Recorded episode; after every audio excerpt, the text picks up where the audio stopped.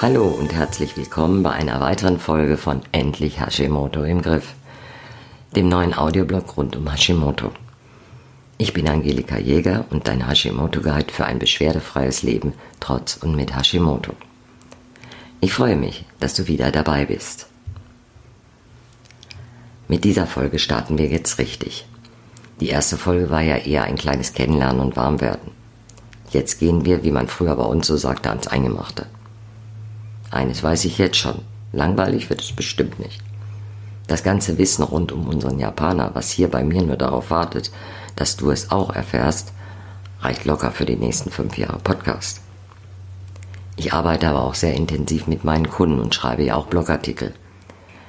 Da wäre es schon mehr als sportlich, mehr als ein bis zwei Podcast-Folgen im Monat zu schaffen. Aber mindestens eine Folge im Monat soll es auf jeden Fall werden und die ist auch versprochen.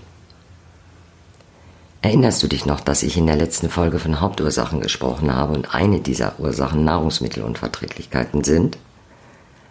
Weil diese auch Entzündungen im Körper verursachen, verstärken und die Antikörper in die Höhe treiben. Wenn ich nun im Zusammenhang mit Hashimoto von Unverträglichkeiten spreche, ist das so nicht ganz richtig. Denn auch ohne eine nachgewiesene Unverträglichkeit oder Allergie gegen bestimmte Nahrungsmittel kannst du trotzdem empfindlich darauf reagieren, ohne es zu wissen und ohne Symptome einem bestimmten Nahrungsmittel zuordnen zu können. Außerdem gibt es auch Nahrungsmittel, die generell nicht gerade empfehlenswert sind, egal ob man nun Hashimoto hat oder nicht, aber dann eben auch besonders.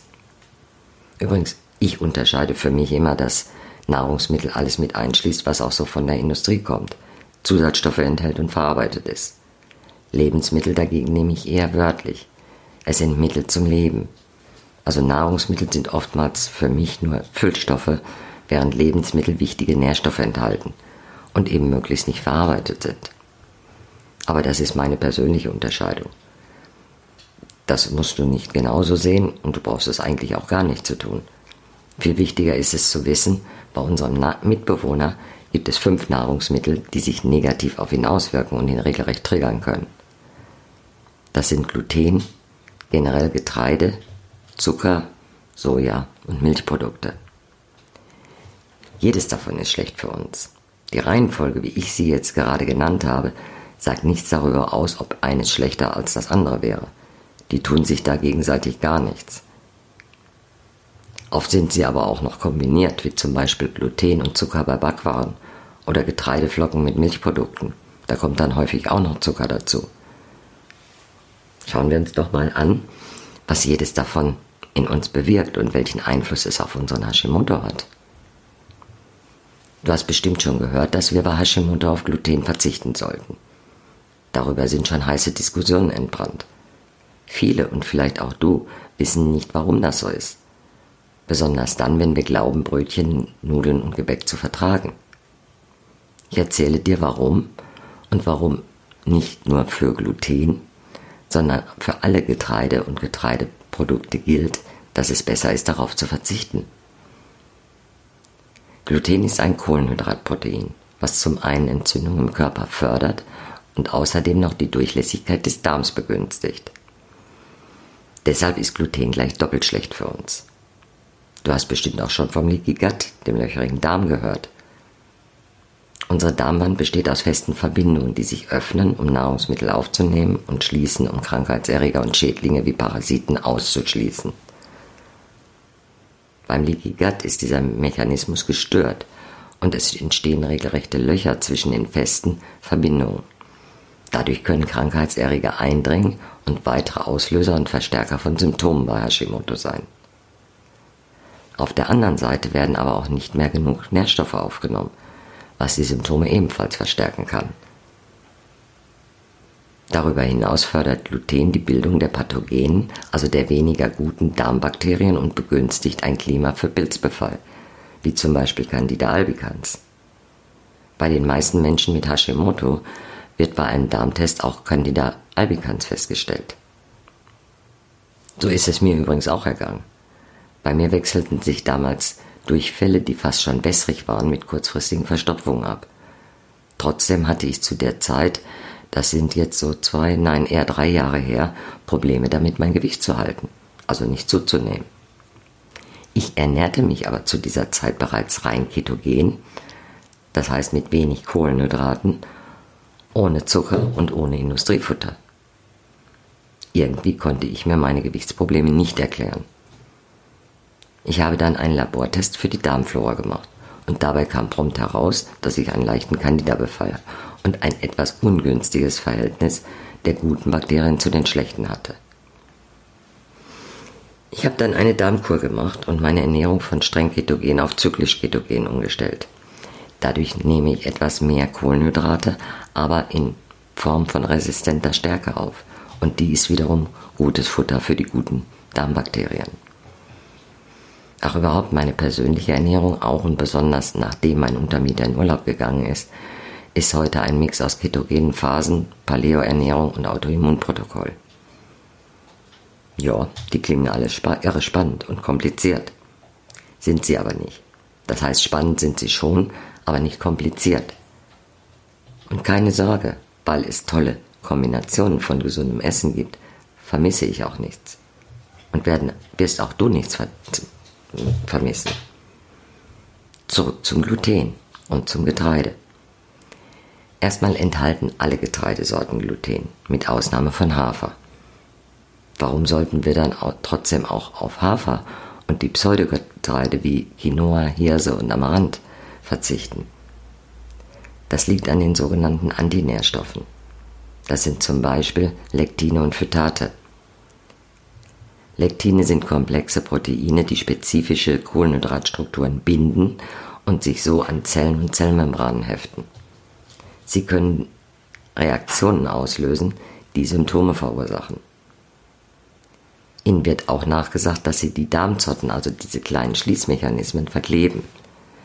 Sie kommen außer in Getreide auch stark in Hülsenfrüchten vor, die wir auch mit Blick auf unseren Darm lieber meiden sollten.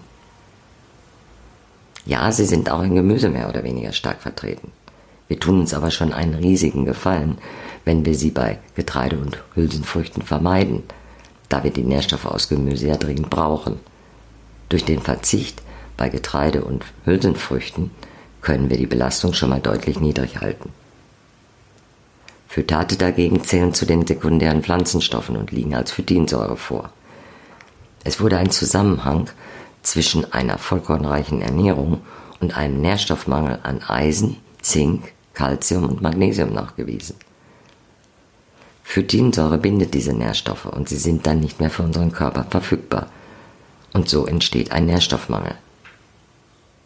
Lektine und Phytate kommen auch in Nüssen vor. Deshalb ist es während einer Darmsanierung sinnvoll, auf sie zu verzichten. Nach einer Darmkur können wir wieder Nüsse essen, wenn wir sie mögen und gut vertragen. Bei manchen Menschen lösen sie aber dauerhaft Darmprobleme aus. Mein Vater zum Beispiel kann außer Pekannüsse keine Nüsse essen, ohne erhebliche Durchfallprobleme zu bekommen. Er verzichtet natürlich ganz darauf. Wollen wir Nüsse essen, dann sollten wir sie über Nacht in Wasser einweichen. Am nächsten Tag ein bis zwei Stunden bei 50 Grad im Backofen trocknen und dann leicht bei ca. 180 Grad rösten. Die Nüsse sollten dabei aber nicht wirklich bräunen. Auf diese Weise werden die Antinährstoffe zum Teil aus den Nüssen herausgespült. Dann kommen wir zum nächsten Bösewicht, dem Zucker. Mir ist mal so aufgefallen, die meisten Auslöser für Symptome wirken nicht nur einmal, sondern meist gleich mehrfach schlecht für uns. Das ist beim Zucker genauso. Der schadet uns gleich doppelt und dreifach.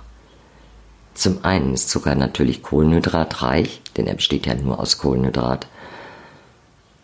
Und das auch noch ohne jeden weiteren Nährwert. Damit ist Zucker natürlich bestens geeignet, um unseren Blutzuckerspiegel gehörig durcheinander zu bringen und ihn regelrecht Achterbahn fahren zu lassen. Also absolut nicht gut für uns, weil wir sowohl zum Schutz unserer Nebennieren wie auch für die Produktion der Schilddrüsenhormone und den Abbau von Antikörpern einen möglichst ausgeglichenen Blutzuckerspiegel brauchen. Außerdem ist Zucker ein Suchtmittel. Es wurde in einer Studie, die kürzlich mal im Fernsehen gezeigt wurde, bewiesen, dass beim Genuss von Zucker im Gehirn die gleichen Zentren angesprochen werden wie bei richtigen Drogen. Nicht umsonst sagt man ja auch Zuckerjunkie. Nicht zu vergessen, Zucker ist auch ein Nährstoffräuber. Neben wichtigen Vitaminen, die durch Zucker verbraucht und zerstört werden, baut Zucker auch Kollagen im Körper ab. Kollagen wird aber sowohl für die Haut, das Bindegewebe und auch die Elastizität der Knochen benötigt. Du hast sicher in der Schule gelernt, dass Hefe Zucker benötigt, um aktiv zu werden und aufzugehen. Hefe ist ein Pilz. Wundern wir uns jetzt ernsthaft, dass Zucker auch den Pilzbefall im Darm mit zum Beispiel Candida fördert? Meine Oma hat früher immer gesagt, das Gehirn braucht Zucker. Hm. Immer wenn ich eine schlechte Arbeit geschrieben habe, kam dieser Spruch und bei der nächsten Arbeit wurde ich mit Traubenzucker gefüttert. Ganz böse Falle. Traubenzucker ist zudem noch Fructose, die der Leber schadet. Vor allem aber nutzt sowas überhaupt nicht. Im Gegenteil, durch die Blutzuckerachterbahn, die ausgelöst werden kann, kann es zu Unterzuckerung kommen und die stört jede Konzentration. Hätte ich stattdessen eine Handvoll Walnüsse bekommen, wäre das sehr viel sinnvoller gewesen. Jetzt kommen wir zu Soja. Ich habe mir ja einen guten Doc gesucht, der auch über den Tellerrand schaut und nebenbei bemerkt hat er auch viele meiner Selbstversuche medizinisch überwacht. Er hat mal zu Soja gesagt, Soja ist Selbstmord für die Schilddrüse. Und das ist Originalton von meinem Doc. Das sagt eigentlich alles. Abgesehen davon, dass wir kaum Genmanipulation bei Sojaprodukten ausschließen können, enthält Soja sehr viel hormonaktive Stoffe. Unser ohnehin schon durch Hashimoto etwas ins Ungleichgewicht gekommene Hormonsystem wird dadurch empfindlich gestört. Zudem zählt Soja auch zu den Hülsenfrüchten, was sowohl negativ für die Darmflora ist, wie auch für die Nährstoffaufnahme, wie du ja gerade beim Getreide schon erfahren hast. Also Tofu oder sogenannter Sojajoghurt sind keine gute Idee bei Hashimoto. Auch vom Miso, was manchmal empfohlen wird, kann ich nur abraten. Wenn ich etwas Asiatisches zubereite, dann verwende ich auch keine Sojasauce. Dafür gibt es als Alternative Coconut Aminos. Das ist eine Würzsoße, die der Sojasauce sehr ähnlich ist, aber statt Soja Extrakte aus Kokosnuss enthält. Schmeckt richtig gut und wir vermeiden gleichzeitig das häufig bei chinesischen Würzsoßen eingesetzte Glutamat. Bleiben als letztes noch die Milchprodukte. Inzwischen leiden viele Menschen unter einer Unverträglichkeit, die sich aber meistens auf die enthaltene Laktose bezieht. Wäre das das einzige Problem, könnte man sich mit Ziegen- und Schafsmilch behelfen, die weniger Laktose enthalten oder auch sehr fettreiche Milchprodukte nehmen. Je mehr Fett ein Milchprodukt hat, desto weniger Laktose ist enthalten. Auch bestimmte Käsesorten enthalten nur noch geringe Mengen davon. Warum solltest du aber lieber auf Milch verzichten, auch wenn du keine Laktoseintoleranz hast? Das Hauptproblem der Milch ist, darin, ist das darin enthaltene Casein. Dieser Stoff ist auch hormonaktiv und fördert nachgewiesen eine Östrogendominanz. Zum Hormonthema kommen wir noch in einigen der nächsten Folgen, denn es ist ein sehr komplexes Thema. Trotzdem ist es jetzt schon mal gut zu wissen, dass die meisten Hashimoto-Frauen ohnehin eine Östrogendominanz haben, die ebenfalls eine Reihe von Symptomen verursacht. Da ist es keine gute Idee, die auch noch mit Casein zu fördern. Und überlegen wir doch mal. Die Milch ist eigentlich die Nahrung für das Kälbchen. Logischerweise sind dort Stoffe und Wachstumshormone enthalten, die dafür sorgen sollen, dass das Kälbchen groß und stark wird.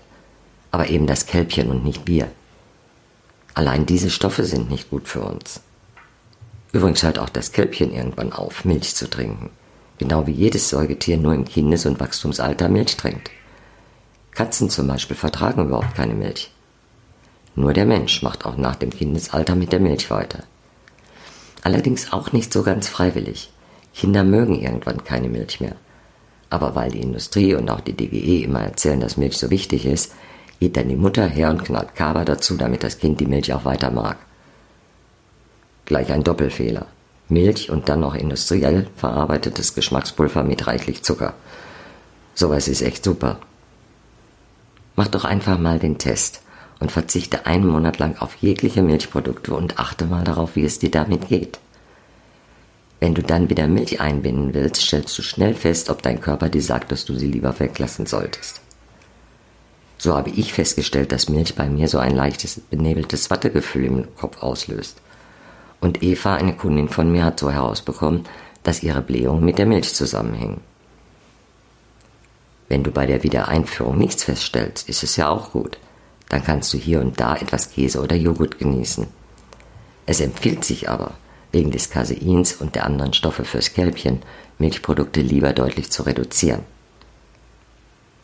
Jetzt kennst du die stärksten Verursacher für Beschwerden, die allesamt auch Entzündungen in unserem Körper fördern.